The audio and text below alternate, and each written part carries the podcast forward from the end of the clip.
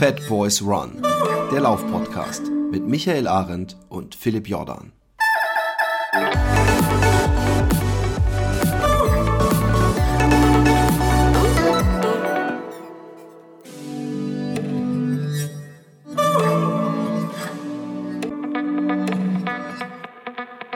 Herzlich willkommen ähm, in diesen gar dunklen Stunden wo es früh dunkel, äh, eigentlich wird es nur kurz hell, so rum. In Schweden ist es, glaube ich, noch schlimmer, aber ich leide gerade drunter. Wie gut trifft es sich da, dass uns jemand die Sonne mitgebracht hat, die Hitze, uns ein wenig vorträumen kann von Tausend und einer Nacht, vom Sand, von, von der unendlichen Wärme äh, der Trockengebiete dieser Erde. Wie ein alter Geschichtenerzähler, der von Dorf zu Dorf äh, ähm, reist und uns mitnimmt in die Ferne.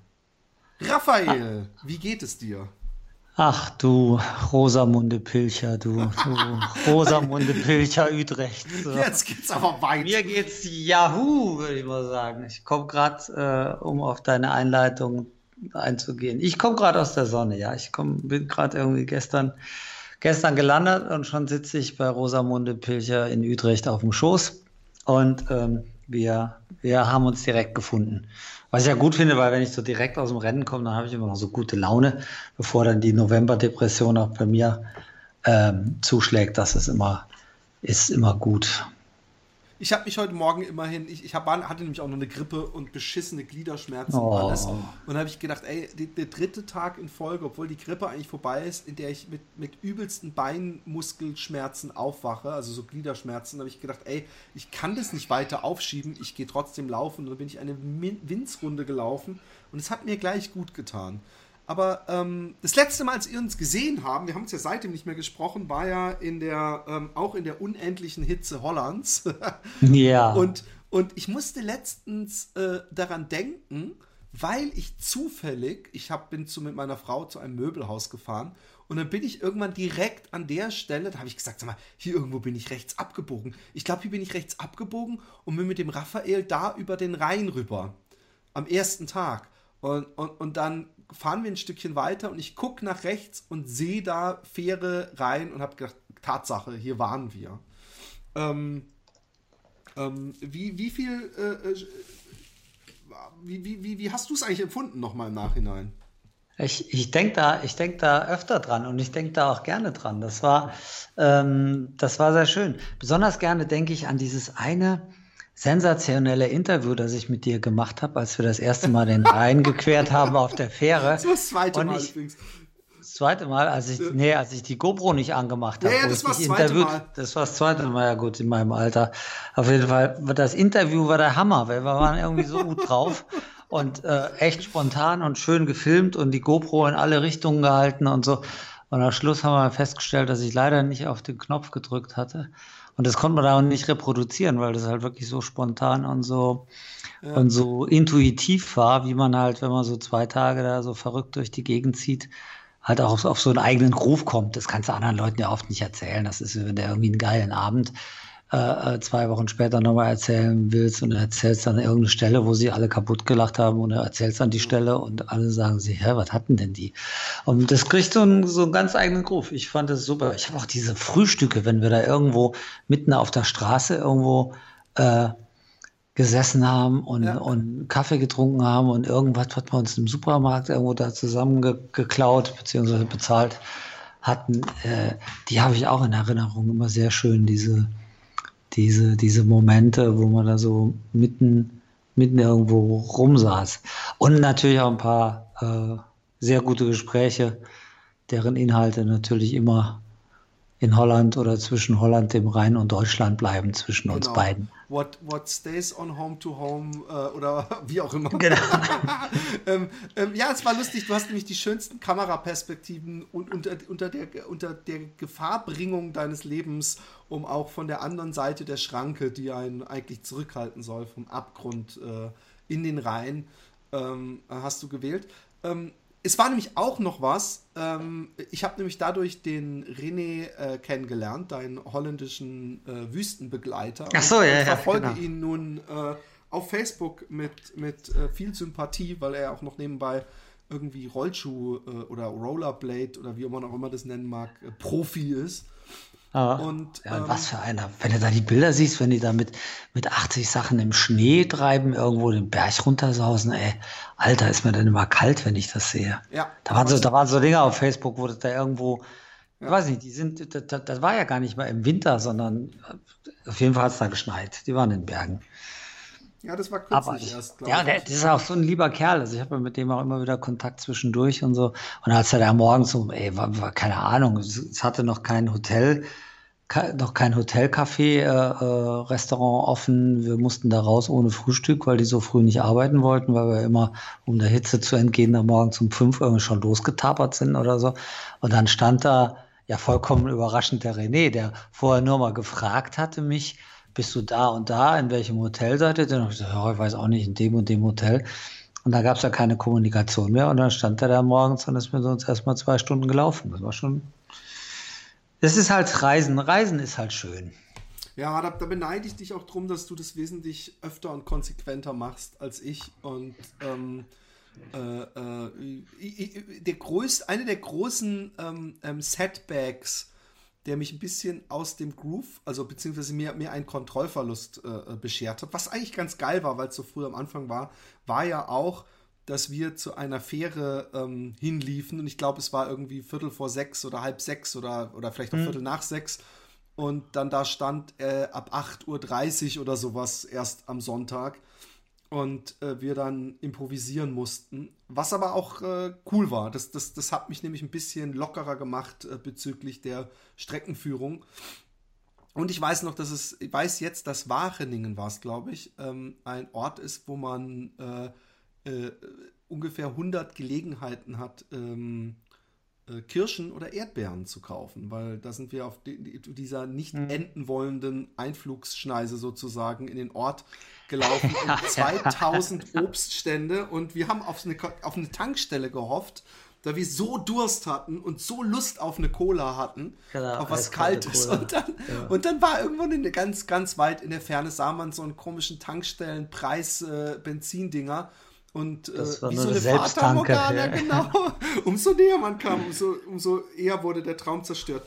Aber ich habe dich natürlich, ja. Ja, ja, aber dafür hatte ich jetzt gerade in Mosambik äh, mitten im Niemandsland einen Kiosk, wo ich hingelaufen bin und zu der, zu der afrikanischen Mama gesagt habe, ich brauche jetzt eine Cola. Und äh, ich hatte ja Geld dabei und da hat es dann geklappt. Da habe ich dann bei der afrikanischen Mama im Kiosk habe ich dann eine Cola gekriegt. Ah. Mitten in Mosambik. Was in Holland dann nicht klappt, das klappt dann in Mosambik. Genau. Aber das fand ich auch, wenn er dich so, also erstens, da sind wir halt zu der, zu der Fähre gelaufen und das war dann halt irgendwie Mist. Nee, zuerst hatten wir uns verlaufen, dann sind wir zur Fähre und dann haben wir festgestellt, dass. Fähre, und, das, genau. und dann mussten wir die Strecke aber wieder laufen. Und das habe ich halt über die, die letzten zehn Jahre schon gelernt wenn du dich verläufst, du darfst dich da nicht drüber aufregen. Das ist einfach kacke, weil das passiert. Ob du in der ja. Wüste bist oder irgendwie in Holland oder in Deutschland am Rhein, irgendwo klappt was nicht, weil du hast im Internet noch geguckt, die Fähren fahren ab 6 Uhr. Ja, klar, werktags. Und du hast halt nicht dran gedacht, dass es leider Sonntag ist und sonntags die Fähren dann erst um 8 Uhr fahren. Ne? Kann passieren. Und dann stehen wir, ich weiß nicht mehr, was der Fehler war. Auf jeden Fall fuhr das Drecksding halt nicht. Ne? Und wir sind nee, diesen, diesen Weg dann nachher dreimal dreimal gelaufen und als wir dann die Stadt gesehen haben und dachten, jetzt sind wir da, dann kam halt der Klassiker, ja, von da waren es aber noch irgendwie dreieinhalb Kilometer Einfuhr, Einfallstraße und keine Tanke und aber irgendwo gab es so einen Saft oder sowas. Ne? Genau, wir haben dann bei so, einem, bei so einem Ding so einen Saft gekauft, der einzige, der kalt gestellt war. Ja. Ähm, hast du, äh, apropos extra Umwege, muss ich dir noch fragen, hast du den, den, den, den Jim Wormsley, diesen Found on 49, der zufällig mal angeguckt auf YouTube?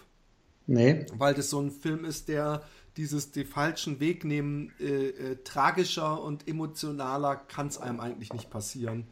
Und ähm, das ist also wieso einer der Ach, also, ach, der, ach so, der, ja, ja, ich kenne die Geschichte, weil ich, ich kenne den Typen, der es äh, gefilmt oder fotografiert hat. Wer war das? Keine Ahnung, wer das, aber ich weiß ja, der, der, ja, der, mit dem habe ich schon Wormsley ist auf jeden Fall beim, beim Western States die ganze Zeit in einer unglaublichen äh, ja, kurz Pace gelaufen und dann, äh, ich glaube, sieben Meilen vor Ende, also von 100 ja. Meilen, hat er sich verlaufen und ist dann äh, auch natürlich ein bisschen zusammengebrochen, auch körperlich. Ja, ne, die Geschichte kenne ich. Ich habe es nicht gesehen. Ich kenne die Geschichte aber gut, weil ich den, den Fotografen oder den Filmer kenne, also der, der es gefilmt hat oder fotografiert hat. Mit dem haben wir auch schon bei irgendeinem Rennen zusammengearbeitet.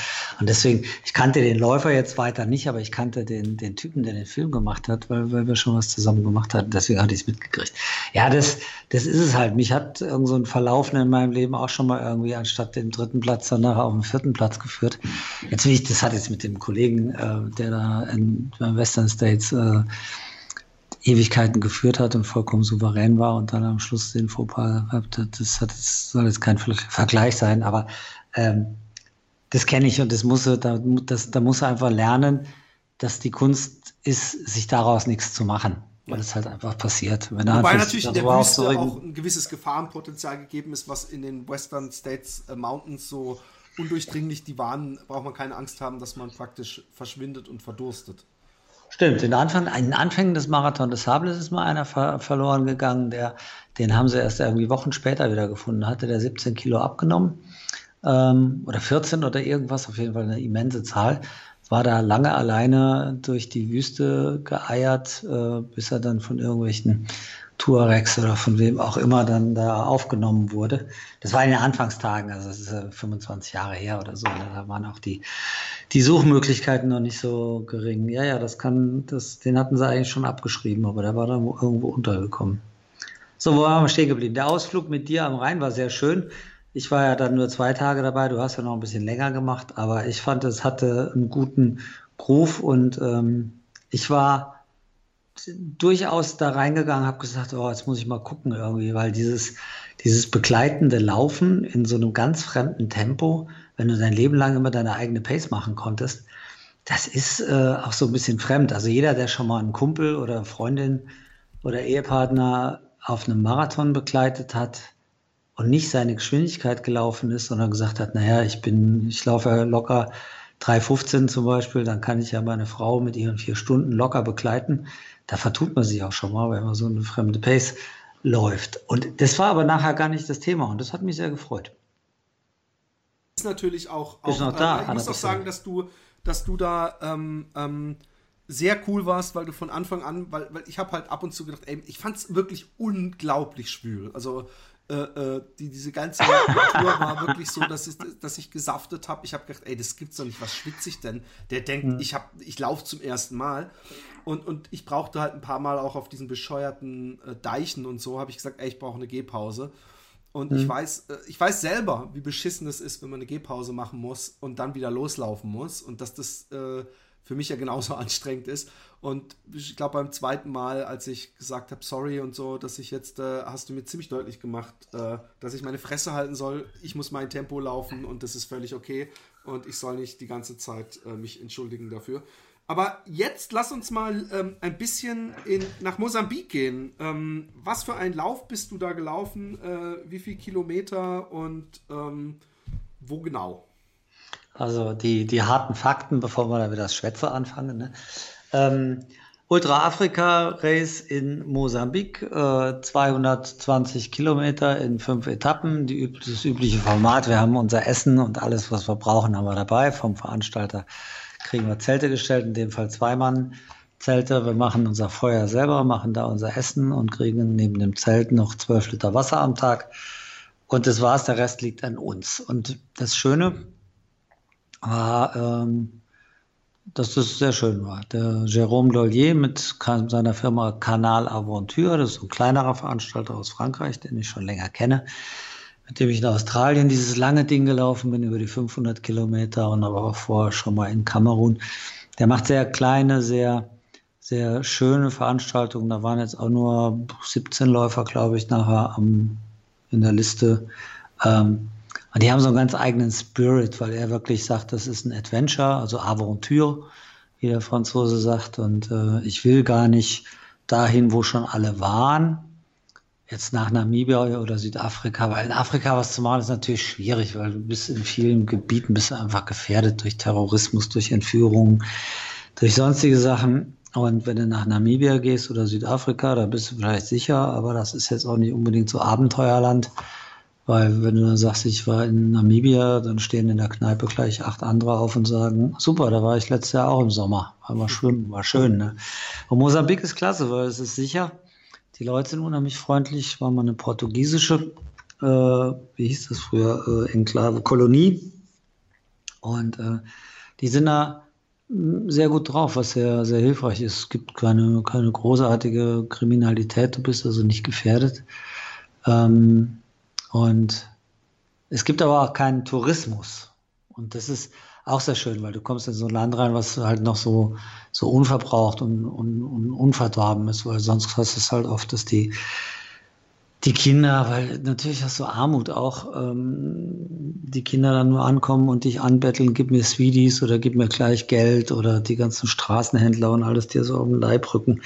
Das ist ja auch nicht jedermanns Sache und dort ähm, ist es noch alles sehr, sehr offen und sehr neugierig und sehr freundlich in der Kommunikation und im Umgang. Und das, das ist schon sehr schön. Die Hälfte der Leute, die da gestartet sind, die kannte ich schon von irgendwelchen anderen Rennen. Ähm, mein, mein persönlicher Held, der Marco Olmo, war da. Da komme ich gleich noch zu. Das ist eine ganz, ganz eigene Geschichte.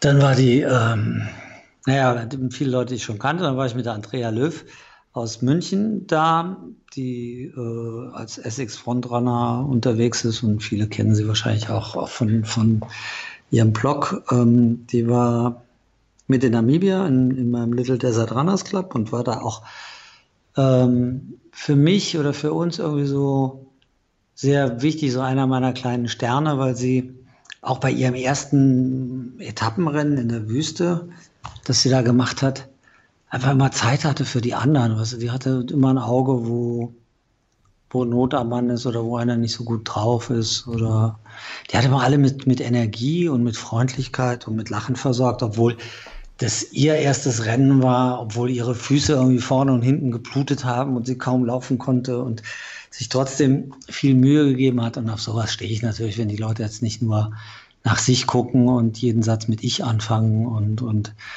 wenn ich noch drei Minuten schneller laufe, dann habe ich morgen wieder einen Platz gut gemacht und so, sondern einfach nur so ein bisschen weiter denken, auch über so eine ganze Gruppe oder über so ein ganzes Rennen hinaus.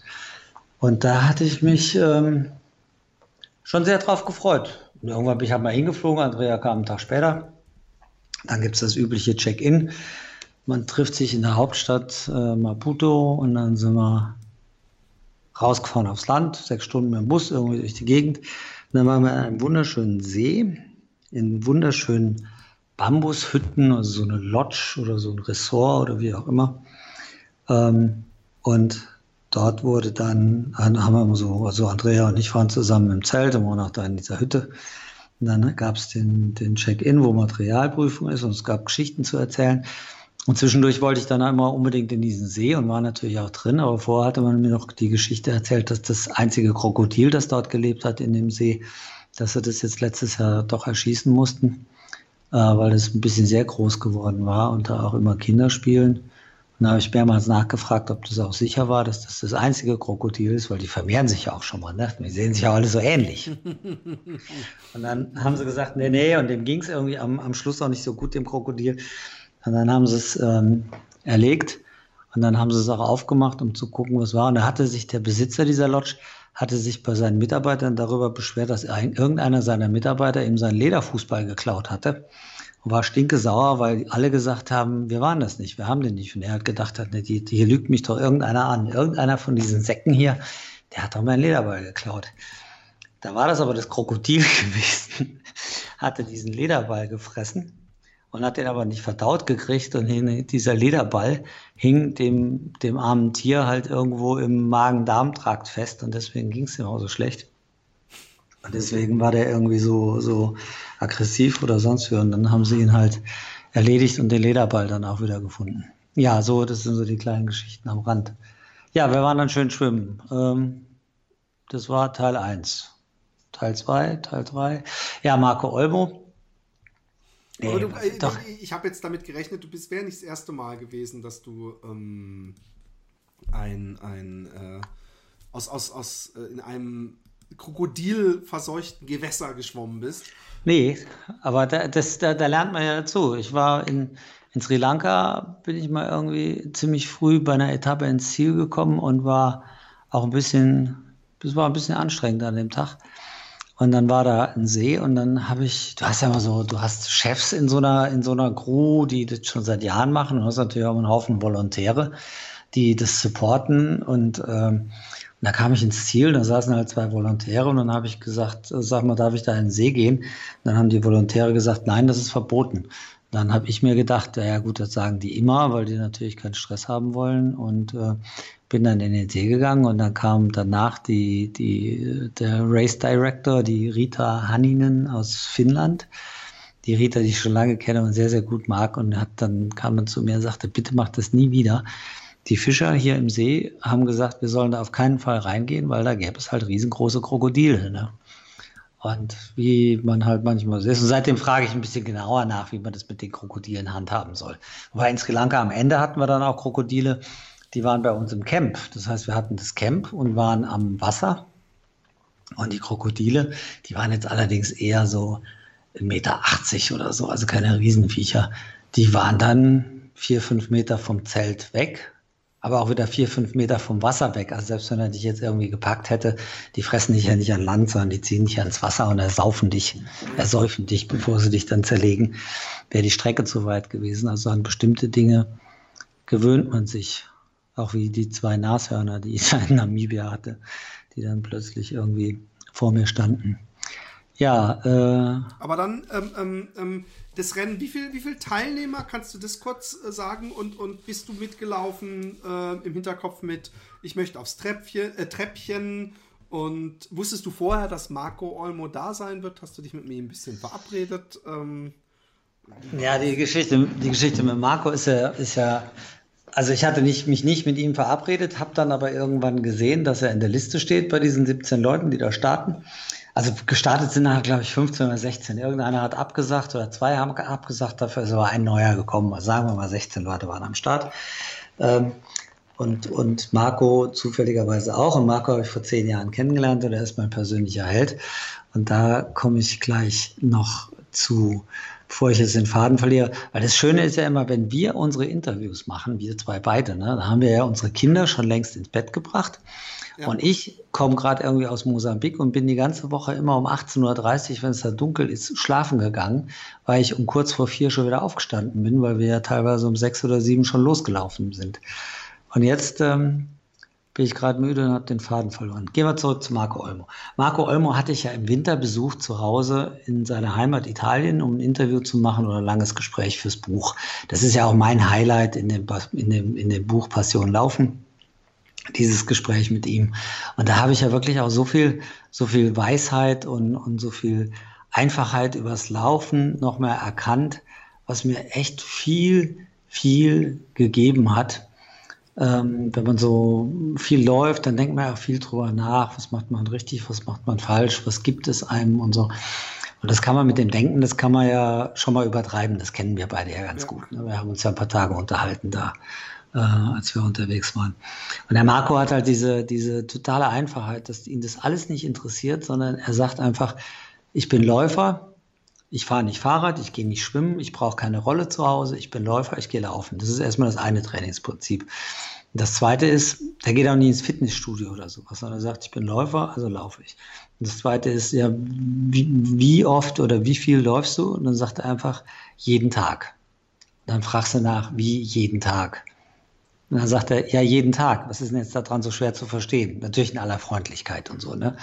Jetzt geht er zum Beispiel nach dem Marathon des Sable, 250 Kilometer, den er seit Ewigkeiten immer mitläuft, geht er, nachdem Finishline war und die Party war und alle am nächsten Morgen um 8 Uhr im Hotel zum Frühstück gehen, ist der Marco derjenige, der erstmal durch Zagora läuft und alle Läufer, die ihn sehen, fallen vom Glauben ab, weil sie sagen, ey, wie geht das denn, ey?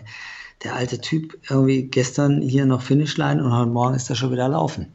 Warum? Nicht, weil er irgendjemand beeindrucken will, sondern weil er sagt, ich bin Läufer und ich gehe laufen und ich gehe einfach jeden Tag laufen und damit ist diese Diskutiererei, die hat sich erledigt. Und er sagt halt, okay, nach so einem großen Rennen macht er vier Wochen auch mal ein bisschen weniger. Er geht aber trotzdem jeden Tag laufen. Es gibt ja eine ganze Bewegung, äh, die sich Streak Runner nennt. Und da ich gerade echt so ein bisschen Probleme habe, äh, ich hatte das vorher übrigens nicht, und das, das, das äh, kann ich auch noch mal kurz nebenbei sagen, dass ich seit dem Home to Home ein bisschen zu lange Pause gemacht habe und extrem schwer wieder in den Tritt komme, habe ich mir überlegt, ob ich mir einfach sagen soll, ich mache jetzt Streak Running und wenn es nur fünf Kilometer sind, aber wenn du einfach dir gar keine Wahl lässt, sondern sagst, es muss jeden Tag gelaufen werden, dann äh, hast du auch gar nicht diese unnötigen ähm, Diskussionen mit dir selber, ob du an dem Tag läufst oder nicht, weil du läufst ja doch jeden Tag. Aber, aber das ist dieses Ding, das ist dieser, dieser innere Schweinehund, weißt du, dieses Motivationsding. Weil erstmal lässt das so ein bisschen, lässt du es einmal schleifen weil du sagst, oh, heute habe ich Kopfweh oder heute regnet es und wenn es regnet, werde ich krank. Nee, das, darf man, nicht. das darf man nicht. Ja, ja. Und dieses, dieser Schweinehund, der sitzt halt unter deinem Stuhl oder neben deinem Bett und frisst immer die Energie weg. Und wenn du es erst einmal hast irgendwie schleifen lassen, dann tust es, dann reißt es irgendwie ein und am Schluss lässt genau. es ganz sein. Ne? Und diese, diese Geschichten, die gibt es bei Marco halt nicht, sondern er sagt äh, einfach, ich gehe jeden Tag laufen. Ne? Und ihn, ihn da zu treffen, das war, das war schon, also in Italien ihn zu treffen, das war klasse und sich, mich dann zu freuen, ihn in Mosambik zu treffen, das war das nächste, weil ich habe ihn genau vor zehn Jahren kennengelernt und vor zehn Jahren habe ich mit dem Wüstenlaufen angefangen und dieses Jahr ist ja mein zehnjähriges Jubiläum und insofern war es schon eine Ehre, dass ich gesagt habe, irgendwie mit ihm jetzt zu laufen und ihm zu folgen. Das wäre schon was Tolles. Jetzt muss man dazu sagen, die, die, die Marco Olmo nicht kennen. Ähm, das ist, der Typ ist totales Phänomen. Für mich einer der besten Läufer der Welt überhaupt. Alle kennen Kilian Jornet, aber äh, Nee, nee, also ich glaube, Marco Olmo ist schon auch. Äh, ja, ich habe gerade eine Diskussion gehabt mit, mit dem Chefredakteur eines großen Musikmagazins, der gesagt hat, ich glaube nicht mal, dass ein Prozent unserer Leser den überhaupt kennen. Auf jeden Fall, Marco Musikmagazins oder Laufmagazins? Nee, nee, Laufmagazins, Entschuldigung. Eines großen ja, das mag aber sein, weil, weil die großen Laufmagazine haben natürlich auch mehr so die 10 Kilometer und, und höchstens Marathon. Aber ich meine, allein die, die, diese äh, mit 58 oder 59 den äh, ähm, UTMB äh, äh, zu gewinnen, ist, ist so unglaublich, weil es der härteste eigentlich oder mit einer der härtesten ist und einer der wichtigsten Läufe, wo echt die Top-Elite mitmacht. Das sagt doch schon alles. Für mich. Ja, er, wurde Welt, ja, er wurde Weltmeister mit 58 und dann nochmal mit 59 beim UTMB. Das war die Weltmeisterschaft im Ultratraillaufen und halt nicht in seiner Altersklasse, sondern Komplett. gesamt. Und die Jungs, die heute auf dieser Strecke unterwegs sind, oder auch Kilian Jornet, der sein Nachfolger war in dem, in, dem, in dem dritten Jahr, wo er zweimal vorher gewonnen hat, die laufen ja nur 20 Minuten schneller als das, was Marco Olmo gelaufen ist, mit dem Unterschied, dass Kilian Jornet circa 25 war oder 23 und die, die jetzt das Laufen auch blutjung sind und der alte Mann 30 Jahre älter war und trotzdem genauso schnell. Ne? Und was soll ich sagen, um es gleich mal vorwegzunehmen, der Marco Olmo hat natürlich in, im Ultra-Afrika-Race äh, auch gewonnen. Und er ist jetzt neun, 69. Der ist jetzt 69. und mein, mein Traum war es ja bei diesem Rennen, ihm zu folgen. Also vor lauter Ehrerbietung äh, hätte ich ihn, glaube ich, nicht überholt oder wäre höchstens auf gleicher Höhe gelaufen. Es wäre mir eine Ehre gewesen. Ich habe für mich auch gesagt, ich will versuchen, ihm in Mosambik zu folgen. So, und das hat leider nicht geklappt, weil mich vorher eine Lungenentzündung zerlegt hatte und mir dann komplett das ganze Training weggehauen hat und ich nach Mosambik halt gefahren bin und fast nichts fast nichts laufen konnte, weil ich erst zwei Wochen vor dem vor dem Lauf wieder äh, vom Arzt freigegeben war, um ein bisschen zu trainieren. Und wenn du wochenlang nichts gemacht hast, kannst das ja knicken, da kannst du nicht gleich mit 170 Kilometern in der Woche losdonnern. Das heißt, die zwei Wochen haben wir dann auch nicht viel genutzt. Und dann habe ich am Schluss an meinem Kind auch noch das Kreuz irgendwie verhoben, weil ich die irgendwo rumgewuchtet habe. Und insofern ähm, war das dann doof. Aber ich kann es nicht ändern. Äh, ich war da, aber ich konnte ihm nicht folgen. Er war dann im Endeffekt dann doch äh, drei Stunden vor mir. Ich habe nochmal nachgeguckt, ich glaube drei Stunden vor mir im Ziel.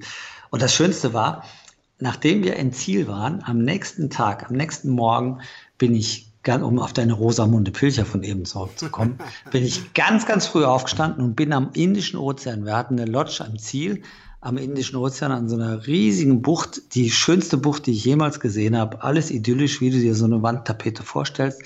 Da werde ich auch mein nächstes Buch schreiben. Ich fliege dahin und setze mich dann drei Monate da an den Strand und schreibe das Buch. Genau dort wollte ich dann am Tag nach dem Rennen in der Tradition von Marco Olmo mit dieser Klarheit wollte ich dann auch laufen, habe gesagt, okay, das gebe ich mir, ich laufe jetzt am Indischen Ozean in den Sonnenaufgang rein. Das habe ich dann auch gemacht. Das war wunderbar. Ich war ganz allein am Strand unterwegs, irgendwie so fünf, sechs, sieben Kilometer entfernt war so ein Lands End. Da hörte die Bucht irgendwie scheinbar auf. Das war für mich dann das Ende Afrikas. Da bin ich zum Ende Afrikas gelaufen. Es waren nur ein paar Fischer oder eher Angler, muss man sagen, äh, morgens am Strand. Also Jungs aus, aus der Gegend da, äh, die da leben. Und das Einzige, womit ich nicht gerechnet habe, oder was hat nicht gerechnet? Der Einzige, der mir dann entgegenkam, das war natürlich Marco Olmo, der noch früher losgelaufen ist als ich.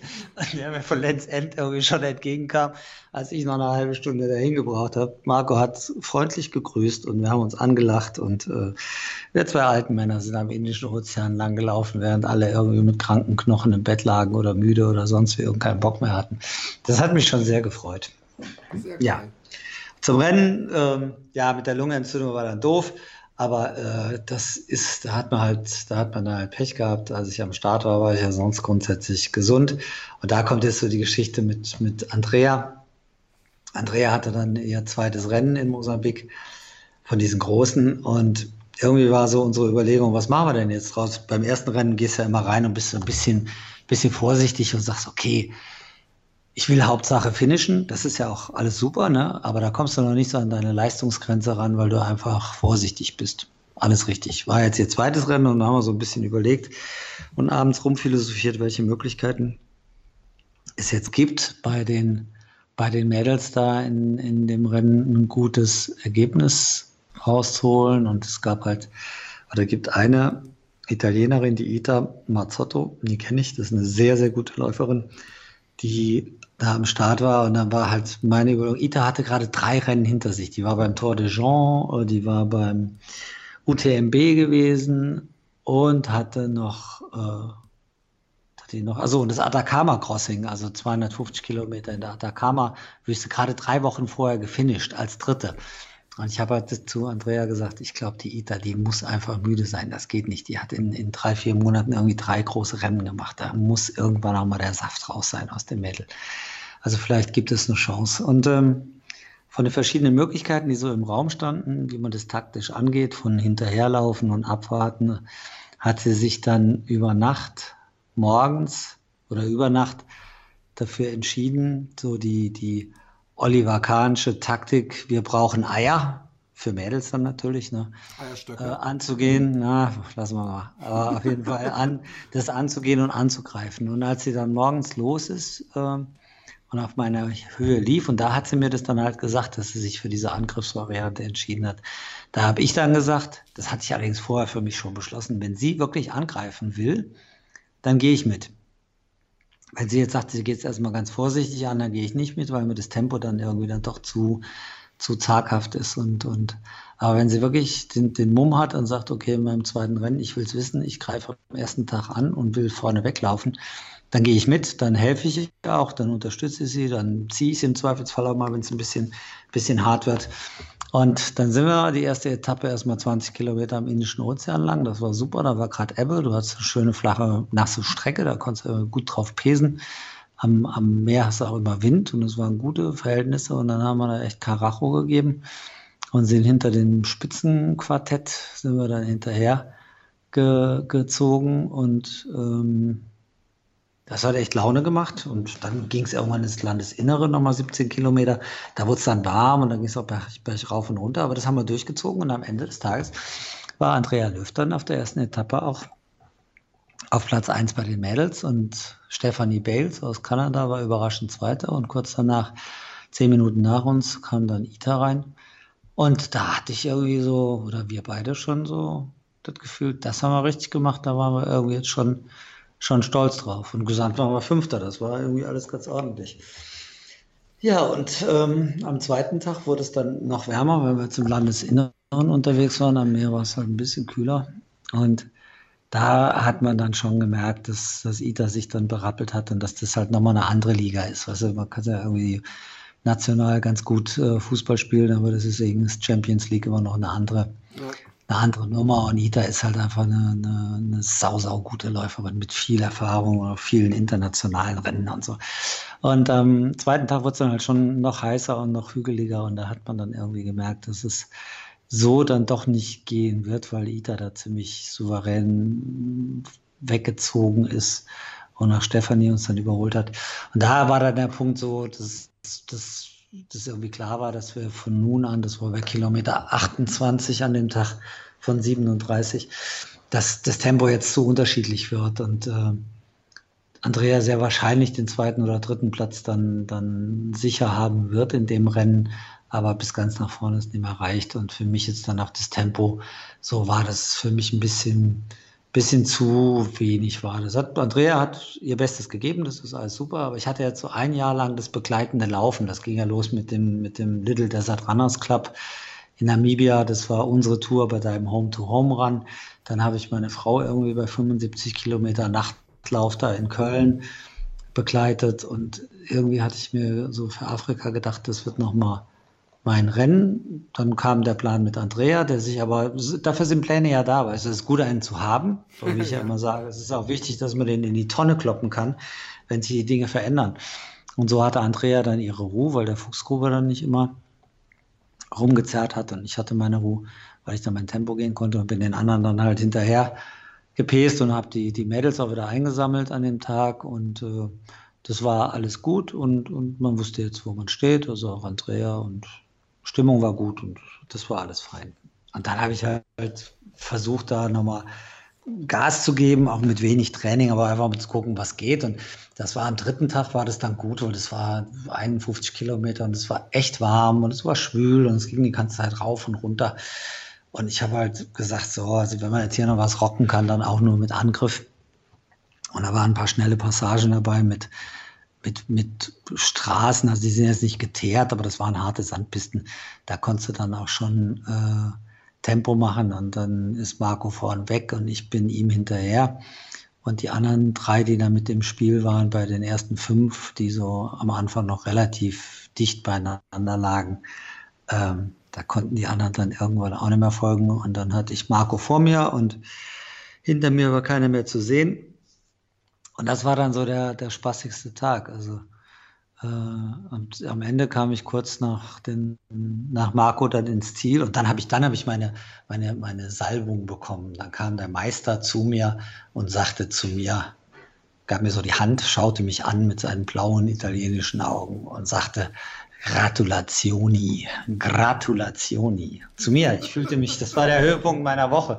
Das kannst du jetzt nirgendwo schreiben, das kannst du auch nie irgendwo öffentlich erzählen, aber ich fühlte mich mega geehrt, dass mein persönlicher Held irgendwie anerkennt und Laufen bedeutet für den Mann schon sehr viel und das, das nimmt er auch sehr ernst und so. Der ist so gar nicht der Showmaker und gar nicht der, das, das ist ihm schon ein sehr ernstes Thema und der unterscheidet da schon nach, nach Schönwetterläufern und Weicheiern und anderen irgendwie bin ich keine Größe im Laufen, ne? aber Chef hat gesagt, Gratulationi und somit äh, war das Rennen für mich gerettet. Und ich hatte an dem Tag echt mal da viel Spaß. Irgendwo kam ich an der Schule vorbei und da waren die Kinder und dann habe ich angefangen, da wirklich für die, die sind ein bisschen scheu erstmal, weil die das nicht kennen mit den Touristen und weiße Männer und dann mit dem Rucksack irgendwie unter rumrennen am helllichten Tag.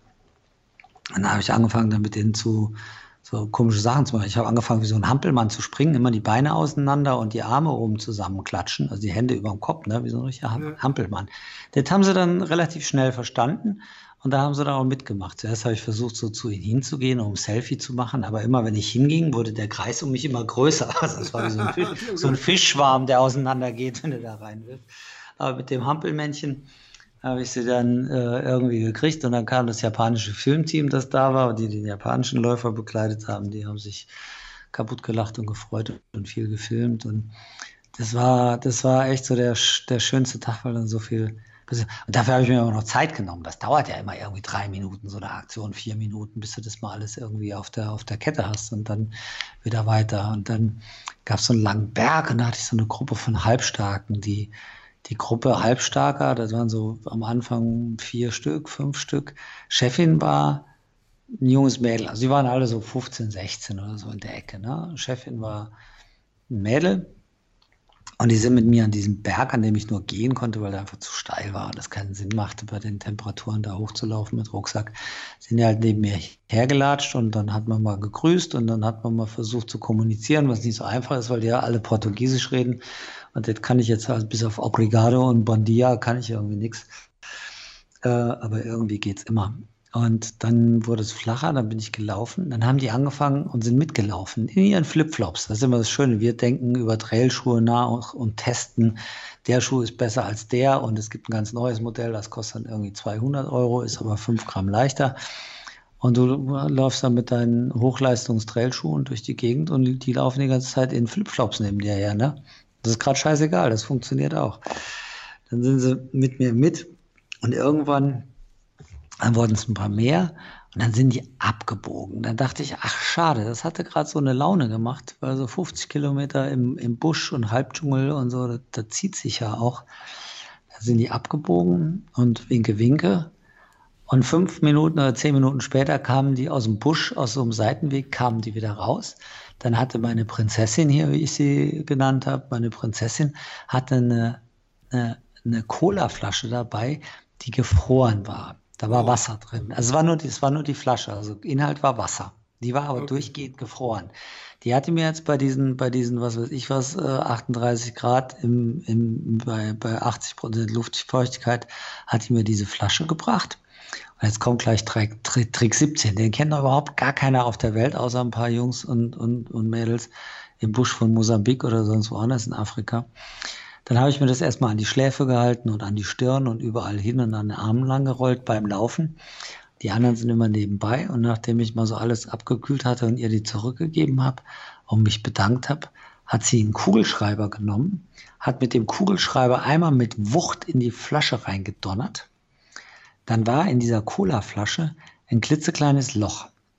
Jetzt kennen wir das ja von unseren Bierflaschen, die wir im Sommer für die schnelle Kühlung mal ins Eisfach legen und dann vergessen das Zeug platzt ja, weil der Druck innen drin größer ist als vorher. Mhm. Dann ist dieses klitzekleine Loch in dieser Colaflasche mit dem Überdruck von dem gefrorenen Wasser in der Kühle. Daraus entsteht eine kleine Fontäne, weil sich der Überdruck aus der Flasche irgendwie Luft schafft und fängt an, dieses schnell schmilzende Wasser wie eine Fontäne aus dieser Flasche rauszuschießen. Das heißt, du läufst hältst dir die Flasche über das Gesicht oder über den Kopf und da kommt wie aus deiner Spritzdüse von der Scheibenwischanlage vorne vom Auto, kommt da die ganze Zeit so ein vernebelter, oh, eiskalter Wasserstrahl. Ey, du bist am Ende, du bist fertig und hast dann dieses, diesen Wasserstrahl. Hammer, Hammer. Es hat mich echt so glücklich gemacht. Und wir haben so, als sie dann wirklich abbiegen mussten, weil sie zu Hause waren, so freundlich verabschiedet und so viel gelacht und so einen Spaß gehabt. Das war echt äh, geilomat. Und dann hatten wir das mit der Kälte, das hatte mir dann richtig Spaß gemacht, dass ich dann irgendwann, als ich durch ein Dorf lief, am Kiosk angehalten bin und bei der Kioskbesitzerin gesagt habe, so, ich kriege jetzt eine Cola. Das hat leider etwas lange gedauert und dann wollte ich ihr noch erklären, dass ich es eilig habe, aber dann habe ich, das, das funktionierte nicht, weil eilig und Afrika und schnell und Afrika, das passt nicht richtig gut zusammen. Dann habe ich gesagt, okay, lass jetzt in ihrer Truhe, weil sie wollten mir so eine anderthalb Liter Flasche Cola geben. Dann nutzte mir jetzt aber nichts. Ich wollte eine kleine und die hatte auch so kleine, aber die verkaufte so selten, die war ganz unten in der Truhe. Irgendwann hat sie sie gefunden. Da habe ich die schnell getrunken, dann bin ich weiter. Was man so den ganzen Tag halt in Afrika macht, wenn man auf dem Rennen ist, ne? Am Kiosk stehen und auf seine Cola warten. Trotzdem hat es gereicht, dass ich dann an dem Tag Zweiter wurde hinter Marco. Ich finde es übrigens unglaublich, ja. du sagst es die ganze Zeit so nebenbei, aber ähm, mit der Vorgeschichte, also der Krankheitsvorgeschichte und dem ja. Trainieren und alles, ist es unglaublich. Also, wenn ich das ja, so das ist, ja, danke, das ist es nicht. Äh, deswegen ist Marco ja auch drei Stunden vor mir in der Gesamtwerte, wobei das natürlich auch was damit zu tun hat, dass ich die ersten, ersten zwei Tage äh, ein bisschen, bisschen langsamer unterwegs war, als ich hätte laufen können, weil ich ja mit Andrea unterwegs war. Aber das war mir auch wichtig, weil sie diese Entscheidung, mit Andrea zu gehen und, und, und, und ihren mutigen Plan damit zu unterstützen, weil wir sind Freunde geworden über das Laufen, über die Wüste in Namibia oder jetzt auch in der Woche, wo wir da zusammen gehaust haben äh, im Zelt und im Hotel und auf den Strecken und so. Also entweder verstehst du dich und dann entsteht sowas wie Freundschaft oder du verstehst dich nicht und bist am Ende der Woche heilfroh, wenn du den anderen ein Leben lang nicht mehr sehen musst. Ne? So. Ja. Und so entsteht Freundschaft und da ist es irgendwie auch für mich ganz klar, dass wenn einer äh, einen mutigen Plan hat, dass man da mitgeht oder dass ich dann da mitgehe und sage, ey, ich finde es geil, komm, kann ich dich unterstützen, dann gehe ich mit. Da ich mir eh ausgerechnet habe, dass ich nicht unter die ersten, also das mit Ausrechnen hat auch nicht so viel zu tun, mir war das klar. Ohne Training läufst du langsam. Das ist ja nun keine langsamer. Das ist ja nun keine besondere fuchsgrubersche Weisheit. Äh, das kann ja nun jeder sagen und das weiß ja auch jeder von sich selbst. Und insofern, wenn ich Ambitionen gehabt hätte, mit Marco um Platz 1 irgendwie zu kämpfen, dann, dann wäre es vielleicht nochmal anders ausgegangen in den Überlegungen. Aber ich wusste es ja vorher, dass ich äh, gewichtsmäßig nicht da bin, wo ich hin wollte, weil mir halt einfach irgendwie sechs Wochen Training gefehlt haben oder fünf Wochen und äh, auch, auch konditionell. So, dass man dann trotzdem laufen kann, äh, das hat natürlich dann auch ein bisschen was mit, mit zehn Jahren Training zu tun ja. und, und, und, Erfahrung und so. Das, da gibt es natürlich schon so eine, so eine Grundsubstanz. Aber das hast du ja auch dann am, am dritten Tag gesehen, da hat es leider angefangen zu regnen. Was jetzt nicht so schlimm wäre, wenn es weiter 30 Grad hätte, aber es hat ja dann nur noch 18 oder 20 Grad. Und auf dieser langen Etappe der, der zweitplatzierte Julen Urdubai, ein Spanier, der auch saugut ist, der auch schon irgendwie ein paar zweite und dritte Plätze bei großen Rennen gelaufen ist, der hatte auf dieser langen Etappe, am letzten Checkpoint hatte der die Schuhe ausgezogen, der saß da und hat gesagt, ich gebe auf, ich kann nicht mehr, ich will nicht mehr, ich bin bedient, ich will nach Hause. Und Andrea und Stephanie aus Kanada haben den dann an dem Checkpoint so lange bequatscht, bis er dann doch mit ihnen weitergegangen ist. Der war so fertig von dieser langen Etappe, dass der alles hinschmeißen wollte. Ne? Und die anderen zwei Jungs, die da noch mit im Gespräch waren, der Japaner und der Franzose, die kamen halt mit dieser Hitze auch nicht klar. Ich kann bei Hitze ja auch nicht besser laufen, wie ich schon mal erwähnt habe. Äh, ich ich mache mir halt noch nicht so viel draus. Hm. Und das ist halt der Unterschied. Der Julian saß da und, und hatte schon die Schuhe aus und wollte nach Hause. Und am nächsten Tag waren es 18 Grad und da war er wieder Zweiter. Weil bei 18 Grad und 20 Grad können wir alle rennen. Nur der Fuchsgruber läuft halt auch nur bei 33 Grad. Der läuft jetzt auch nicht schneller, aber er rennt halt. Und die anderen tun sich da schwer. Das ist ja immer so mein Ding. Je größer die Handicaps sind bei einem Rennen, ob das äh, äh, Temperaturen sind oder irrsinnige Strecken oder schwere Rucksäcke, je größer die Handicaps, desto besser die Chancen von dem alten Mann. Naja, und am Tag danach war es halt kühler und da bin ich dann, hatte ja irgendwie Schnauze auf voll, irgendwie mein Handy ist abgeraucht, auf dem ich die ganze Musik hatte, weil es irgendwie so geschifft hat, dass das Ding halt abgesoffen ist und auch definitiv tot ist. Und dann war ich nicht mehr Zweiter, sondern dann war ich dann nur noch Vierter, weil ich am Schluss auch keine Lust mehr hatte. Ich bin zwar weiter gelaufen, aber irgendwie habe ich gedacht, das ist jetzt auch nicht so mein Tag hier mit dem Regen und dem ganzen Kack. Da bin ich ja verwöhnt. Also habe ich dann auch gewusst, dass ich auf Platz 1, 2, 3, also aufs, aufs Podium, da nicht mehr rankomme, weil die Abstände aus den ersten Tagen zu groß waren. So, und dann kam nochmal eine schöne Etappe mit schönem Wetter und heiß und da bin ich dann mit den anderen zwei Führenden auch bis kurz vor Ziel zusammengelaufen und habe mir dann für den letzten Teil am Meer, da ging es wieder 20 Kilometer am Meer lang zu dieser Traumbucht, habe mir dann ein bisschen Zeit gelassen, habe den anderen fünf oder zehn Minuten Vorsprung gegeben, damit ich noch ein bisschen für mich alleine laufen kann, weil so ganz ehrlich, ich hatte vor dem Rennen das erste Mal so seit über zehn Jahren, wo ich intensiv laufe, so eine richtige Krise mit der Lauferei und das war jetzt nicht wegen der Lungenentzündung, sondern irgendwie hatte ich das Gefühl, da ist die, die Luft raus, irgendwie, das, das, das kickt dich nicht mehr, das ist nicht mehr so. Es war, es war ganz komisch. Die Angst fand ich so, auch jetzt. Ja, aber es war nicht, ich, ja, ja, ich will, will, sagen wir so, ich mache es ja schon so lange intensiv, ich will dir jetzt nichts in Abrede stellen. Du machst es aber nicht so lange so intensiv. Nee, nee, klar. Also du, du Weder bist so lange noch so intensiv. Ja, ja, du machst es und, und du, du machst es für dich alles ganz richtig und, und, und so wie du willst. Das macht sowieso jeder. Und man hat immer Auf und Abs. Man hat es gerade nach deinem Home-to-Home, was ja eine Mörderdistanz war, 700 oder was waren es, ich weiß es nicht mehr. Ja, so ungefähr, 666 ja. oder sowas. Ja, weil ich ja letztes irgendwann mal gesagt habe, 500 und du mich dann da angerotzt hast. 660, also 660 Kilometer, das ist ja nun ein amtlicher, oberamtlicher Vortrag. Ne? So. Und dass man danach dann auch mal in so ein Loch fällt, ist auch okay. Das gehört dazu. Das habe ich auch in meinen, in meinen, meinen Zeiten immer gehabt. Es gab Rennen und danach kam ich zurück und dann war ich noch eine Woche auf Wolke 7 oder auch 2 und danach fiel ich auch gerne mal in so ein Loch rein. Das passiert, das sind die Auf und Abs, aber das war diesmal was anderes. Ich war wirklich so am Nachdenken, ob, es gibt so Themen, die haben so ihre Zeit. Das passiert in, in Freundschaften, das passiert in Beziehungen, das kann aber auch irgendwie an Sachen passieren, die man sehr, sehr gerne macht. Nennen wir es jetzt mal Hobby oder, oder wie auch immer. Irgendwie hatte ich die Sorge, dass da die Luft raus ist. Habe ich damit sehr viel beschäftigt, habe auch sehr viel darüber geschrieben und, und deswegen wäre ich jetzt nicht untergegangen. Ich hätte mir schon einen neuen Blödsinn ausgedacht, mit dem ich mich beschäftige, aber das war so schön mit dem Laufen, weil mich das wirklich so so, so, so viel glücklicher gemacht hat als vorher. Naja, lange Rede, kurzer Sinn. Irgendwie habe ich die Kurve gekriegt und Afrika war genau das Richtige. Aber es war jetzt schon mehr als nur so eine kleine, so ein kleines Tal oder so eine kleine, kleine Laufdebris oder ich zweifle mal ein bisschen an mir, weil ich langsamer werde oder weil ich nicht so fit bin und so. Das war schon sehr, sehr grundsätzlich.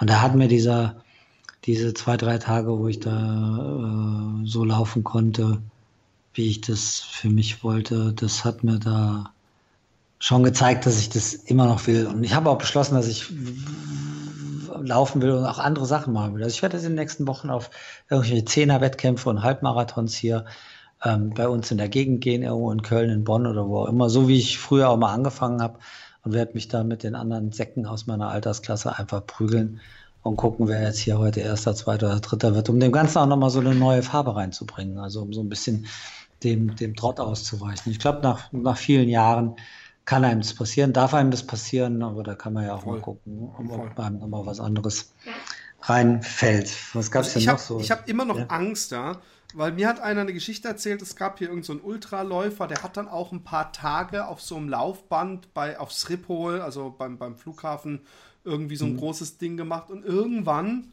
also der hat sich auch viele so eigene Projekte geschaffen hm. Und irgendwann äh, ging es nicht mehr und er konnte nicht mehr laufen und sein Körper irgendwie, ich, ich habe das nur via via gehört, also über hm. der Ecke von jemandem, der ihn kannte und der hat gesagt, ja, der hat dann irgendwann nach, äh, vor drei Jahren, äh, war dann irgendwie bei ihm körperlich, hat er gesagt, es geht nicht mehr mit dem Laufen, aber es war auch keine bestimmte Verletzung, sondern er war hm. irgendwie laufmüde körperlich. Ja. Und ich ja. habe so Angst gehabt jetzt die Tage, als ich so, so, ähm, ähm, äh, äh, ja, Muskelschmerzen oder Gliederschmerzen hatte. Nicht, dass jetzt am Ende sowas ist, aber ich muss dazu sagen, dass ich ja nach meinem Home-to-Home -Home und auch gerade dann ab dem dritten, vierten Tag überhaupt gar keine muskulären oder körperlichen Probleme hatte. Aber ich habe natürlich schon Angst.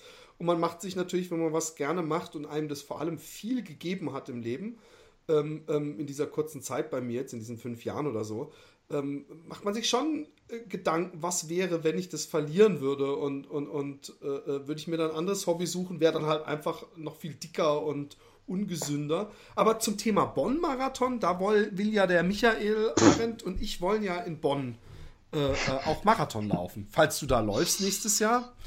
Da muss ich aber an die Geschichte denken, wie ich den Steffen Neupert in Namibia irgendwie. Ich habe mit dem Steffen heute Mittag telefoniert und der hatte mir erzählt, dass er den Bonn-Marathon laufen will. Und da kam mir diese ganze Geschichte wieder hoch, wo der in Namibia an einem Tag irgendwie so die Krise hatte, weil er den, diese, diese elendlangen Kilometer am Strand blöd fand, weil der Sand so weich war. es war echt schwer zu laufen, ne? aber da, da hast du halt mal so einen Frusttag und der Steffen lag mit lagen zu acht in Namibia im Zelt und der Steffen hat uns immer nur gesagt, was das für ein Scheißtag war und was das für ein Scheißrennen ist und dass er das nie wieder macht. Und da müsste man nur mal an den Bonn-Marathon denken, wie schön das da alles ist und wie schnell man da laufen kann. Und, so. und dann hat er damit aber nicht aufgehört und, und sechs Mann haben irgendwie im Zelt gelegen und haben ihm zugehört, wie er über die Schönheit des Bonn-Marathons philosophiert hat, während wir in, in der Namib lagen. Äh, in einer sensationellen Landschaft mit lauter guten Leuten und super Stimmung an, wo ich dann dem, dem Steffen irgendwo mal so übers Maul gefahren bin, wo ich gesagt habe, jetzt halt endlich deine Fresse, ey, das ist ja so furchtbar. Weil ich hatte ein bisschen Sorge, dass der das, was der da gerade erzählt, anfängt irgendwann auch selber zu glauben, ne? dass der sich selber zuhört und da wirklich denkt, äh, der Bonn-Marathon wäre schöner als Namibia. Wobei er natürlich recht hat, der Bonn-Marathon ist natürlich einer der schönsten Läufe auf der ganzen Welt. Ich, bin den ja schon oft gelaufen, gefragt, weil der ja bei mir um ah, die Ecke ist. Ja. Mich hat nicht jemand gefragt, ob der schön ist. Oder der hat gesagt, ach, Bonn ist doch nichts, als ich heute Morgen einem anderen Vater in der Schule gesagt habe, hey, lauf doch mit Bonn, ich, ich will Bonn laufen. Ähm, und dann hat er gesagt, äh, ist Bonn überhaupt hübsch? Und dann habe ich schnell ein Foto von Melem und Siebengebirge und so. Und habe gesagt, guck mal, das ist so Bonn, die Gegend.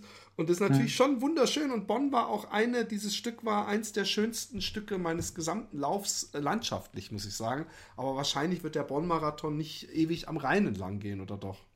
Äh, nee, ewig nicht, aber du läufst, auch, du läufst auch ein Stück am Rhein lang. Nein, das ist ein schöner City-Marathon, äh, der ist gut organisiert, das ist auch eine verhältnismäßig schnelle Strecke. Du musst halt zweimal über eine Brücke drüber, aber sonst ist es äh, top flach, du kannst da gut laufen und Super. das ist auch abwechslungsreich und so. Der ist, der ist schick, also ich bin den oft genug gelaufen und kann den, kann den äh, durchaus empfehlen. Also gerade wenn man es nicht so voll mag wie, wie in Berlin, wo ich manchmal dann Sorge habe, ob man überhaupt von der Stelle kommt bei so vielen Leuten. Ah, oder Rotterdam auch zum Abgewöhnen in der Hinsicht. Ja, das, da wollte ich immer hin, aber irgendwie kam mir was dazwischen.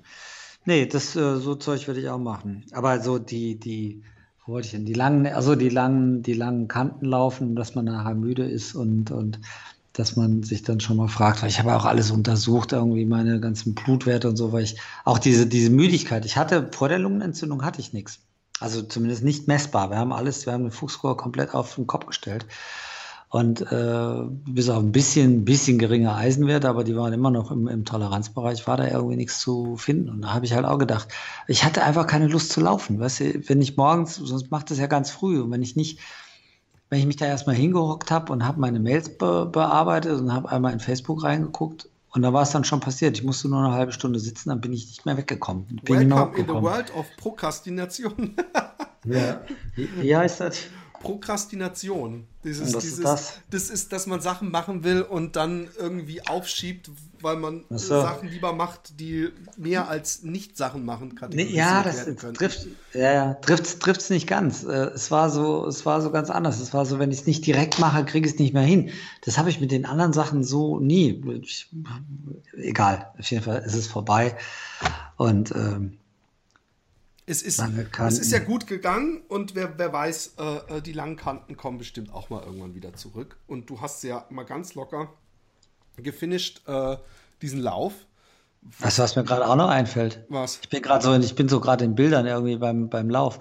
Was, was auch super war, äh, ich bin da lang gelaufen und da kam mir eine, die haben ja auch so bunte Gewänder an, diese Frauen. Da kam mir eine ganz bunte Frau, eine, eine große schwarze Mama kam mir da in so einem bunten Wickelkleid entgegen und die tragen ihre Sachen dort ja wirklich gerne auf dem Kopf. Dann haben die irgendwie so eine Holzplatte oder irgend sowas drunter liegen und dann da oben drauf. Und die kam mir da entgegen, das war eine Steigung, ich musste so ein bisschen berghoch und habe dann freundlich gerufen, Bon dia. Und dann hat die so geguckt und hat auch die Hand gehoben, hat zurückgegrüßt, Bon dia.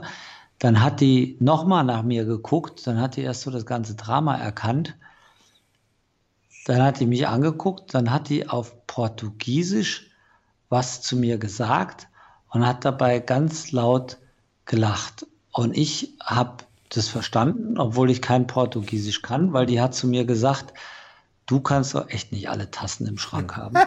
Und als ich das dann für mich übersetzt hatte, musste ich lachen, dann musste sie nochmal lachen. Wir waren uns aber beide klar, dass sie das gerade gesagt hatte. Was anderes kann es gar nicht gewesen sein. Und das sind halt auch so die Momente, weißt du, die Begegnungen, wo du einfach so, so Bilder hast. Da gibt's ein, da gibt's ein geiles Foto, das habe ich heute erst gesehen. Die trägt auf diesem Kopfding, das werden wir noch veröffentlichen und wird ja auch in Ranas World eine Geschichte kommen und so. Die trägt auf dem Kopfding oben zwei Nike Laufschuhe. Das habe ich aber gar nicht gesehen. Die hat so ein Ding auf dem Kopf und da ist nichts anderes drauf als zwei Nike Laufschuhe.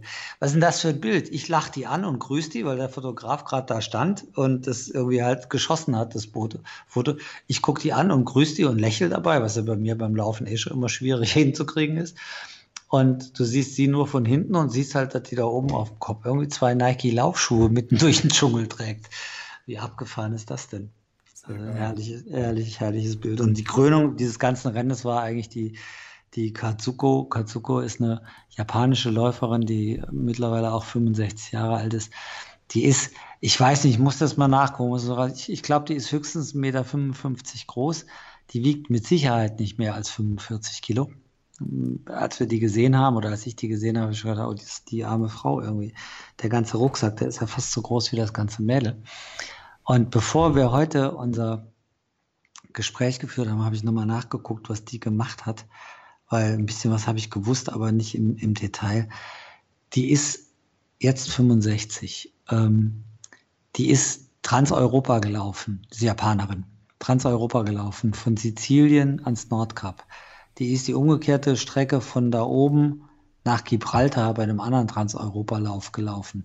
Die ist Race Across America gelaufen, also einmal durch Amerika gelaufen. Die ist durch Sibirien gelaufen. Die war früher Zweite beim, beim Marathon des Sable irgendwie vor, vor 15 Jahren, also in der AK 45. Die ist in der AK 45 ist im Marathon so schnell gelaufen wie ich damals. Eine Hammerfrau. Und wenn du die dann siehst, dann denkst du, das geht doch gar nicht. Die ist doch viel zu klein und viel zu schmächtig dann ist die sowas von lieb auf dieser Welt. Die spricht wenig Englisch, bereist aber die ganze Welt, macht die größten Rennen. Ja, und dann steht die da mit den afrikanischen Kindern. Dann hat die in ihrem Rucksack, wo die eh schon so schwer zu tragen hatte, zwei kleine Spielzeugpuppen, solarbetriebene, mit japanischen Gesichtern verzierte Wackelmännchen, die sobald sie in die Sonne kommen, anfangen da irgendwie rumzuhampeln. Und da die Kinder da in Afrika erstmal sehr vorsichtig sind, weil sie halt die, die, die Weißen so nicht kennen und nie einschätzen können, hat sie sich gar nicht die Arbeit gemacht, auf die zuzugehen, sondern hat denen einfach diese zwei Männchen auf den Baumstumpf gestellt, bis die Kinder immer näher kamen und sich das angeguckt haben, was für ein Quatsch ist. Und dann ist die wie so ein, wie so ein Erschreckclown oder sowas, ist die einfach in die Kinder reingesprungen und hat angefangen, mit denen Firlefanz zu machen.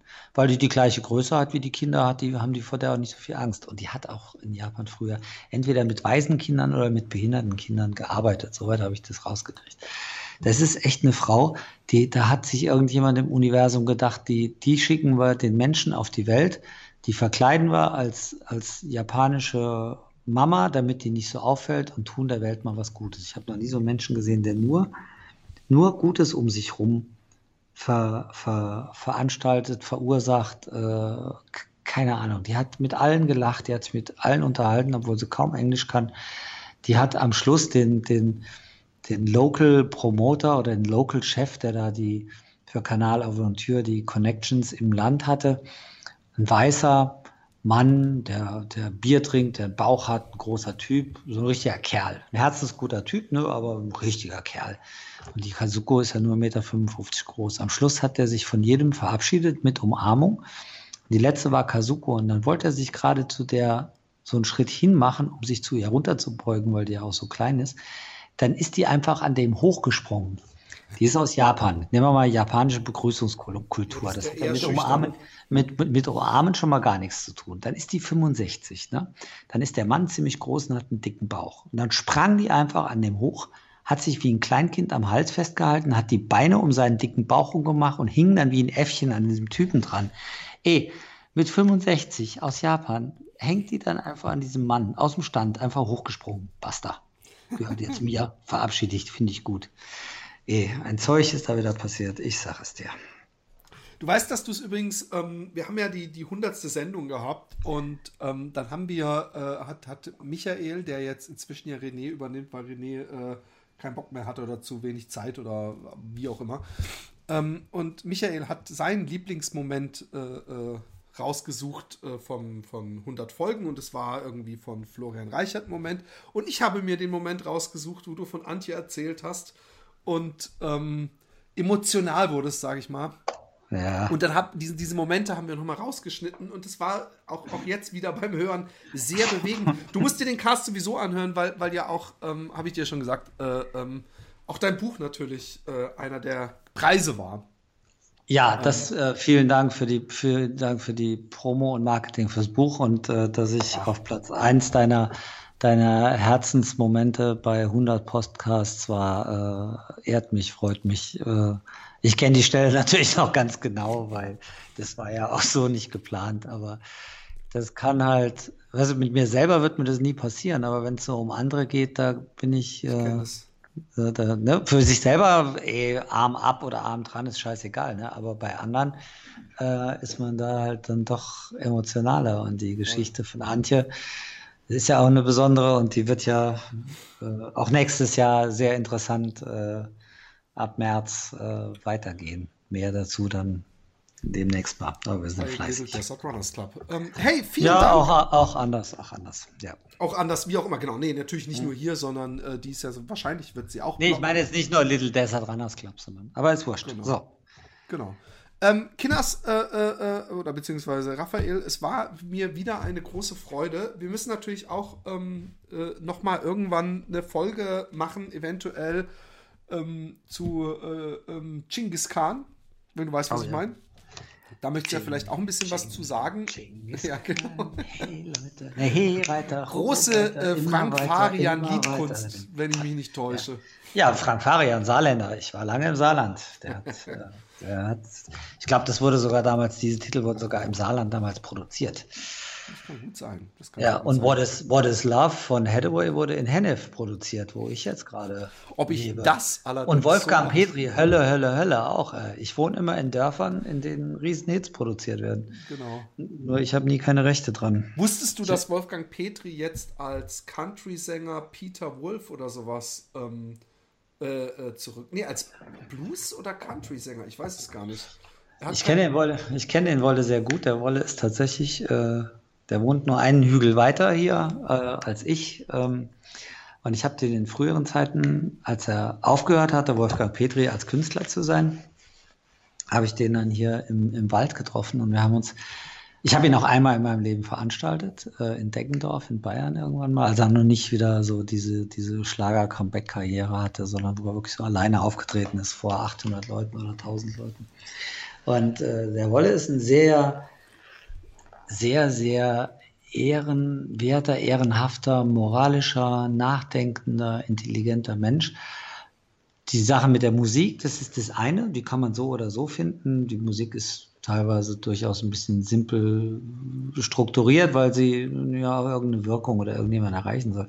Der Wolle ist, glaube ich, ein bisschen anders als das, was man von ihm so wahrgenommen hat über seine Musik. Deswegen ist es ihm vielleicht auch leicht gefallen, da äh, irgendwann mal einen Schlussstrich zu ziehen. Und äh, ja, also Wolle habe ich dann ab und zu mal hier getroffen und wir haben uns dann im Wald sehr, äh, sehr, sehr interessant unterhalten. Ja, es ist schön, wenn er zurückkommt. Ich glaube nicht, dass er Hölle, Hölle, Hölle machen wird, sondern ich glaube, Nee, nee, eben. Er macht eine komplett er andere, andere Ja, ja. Karriere als Blues-Sänger ja, oder, oder ja, ich weiß es nicht. Ja, der ist, der ist ja auch Musiker. Also er ist ja richtiger Musiker und er ist ja auch richtiger Sänger. Und dann kann man ja auch mal was anderes machen. Ich bin gespannt. Ich habe es im Spiegel gesehen, also von daher wird es wahrscheinlich schon auch irgendwie was werden, wenn er das macht. Ähm, Mhm. Also, Also- was machen wir noch für Folgen? Wir machen noch Folgen über was? Äh, Wir was machen auf jeden Fall, müssen wir mal irgendwann eine Folge machen über ähm, äh, äh, ähm, ja, äh, Mongolei und so, damit ja, die Leute, die da mitmachen können, wollen, sich Ja. eventuell da reinhören können auch. Gut, aber da wir ja jetzt schon November haben, äh, lass uns das mal noch ganz kurz anteasern. Guter Gedanke. Also der Little Desert Runners Club, der dieses Jahr das erste Mal in Namibia war und 15 Leute mitgekommen sind, fast alles Anfänger, zieht nächstes Jahr weiter in die Mongolei zum Gobi March, 250 Kilometer. Das Rennen ist Ende Juli.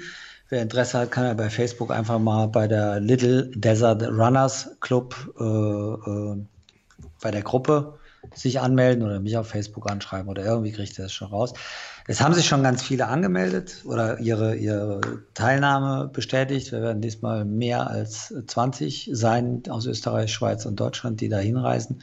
Und wir freuen uns über alle Rookies und auch alle, die schon Ahnung haben, die da noch mitwollen. Und Podcast können wir dann gerne drüber machen. Nur wenn wir den erst im Februar machen und die Leute schon ihre Planungen gemacht haben und dann sagen, ey, ihr beiden Idioten, warum habt ihr das nicht schon im November gesagt? Somit haben wir es jetzt schon im November gesagt Sehr schlau. und sind keine Idioten. Das wollte ich aber auch meinen. Sprich Ja. für dich. Mhm. In diesem Sinne, vielen Dank. Ähm, äh, Herr Jordan, jetzt bin ich wieder wach. Also es ist später am Abend. Am Anfang des Gesprächs war ich ja sehr müde. Jetzt bin ich wach. Können wir nicht noch ein bisschen weiter quatschen? Ich hole mal einen Espresso und wir, wir quatschen nochmal die Themen durch, die wir auch er hat damals sich warm gesammelt. bei den Ähm, zwei, du Arsch, bei den zwei Tagen äh, am Rhein hatten. Wir greifen da wieder bei dem Thema 1, 2, 3 und 4 und 5 nochmal an. Ne? genau. Ja. Gut, dann legen wir jetzt mal auf und quatschen weiter. Ne? genau. Bis dann. Mach's gut. Tschüss. Tschö, Leute.